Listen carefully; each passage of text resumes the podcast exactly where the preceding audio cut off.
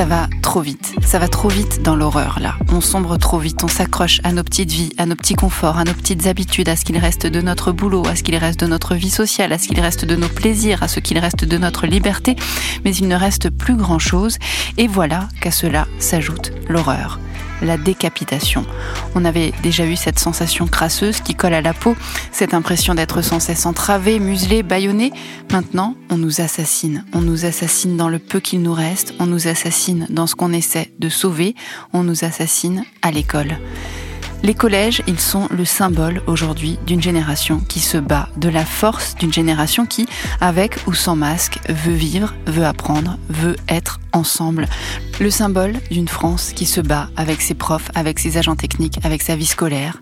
Les collèges, ce sont ces lieux où nos enfants se transforment, sans nous, deviennent des citoyens, des hommes, des femmes de demain.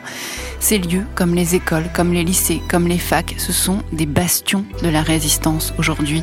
On y travaille, on y enseigne, on y apprend, on y vit, on continue, on résiste et tout ça en respectant scrupuleusement les gestes barrières.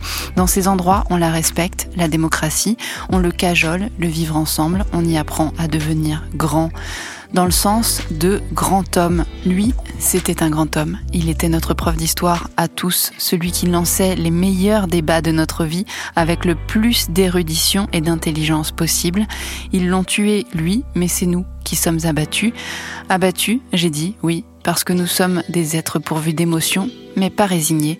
Juste, il faut bien le dire, parce que nous sommes des êtres pourvus d'émotions, tristes et horrifiés, avec cette sensation atroce que là, ça fait trop que le vase ne pouvait plus contenir une goutte de plus, qu'on sombre dans l'horreur et que c'est dur, avec tout ça, de continuer à s'accrocher à nos petites vies, avec la sensation qu'il va falloir résister plus, éduquer plus, soigner plus, soigner les corps et les âmes, aimer plus et surtout lutter plus.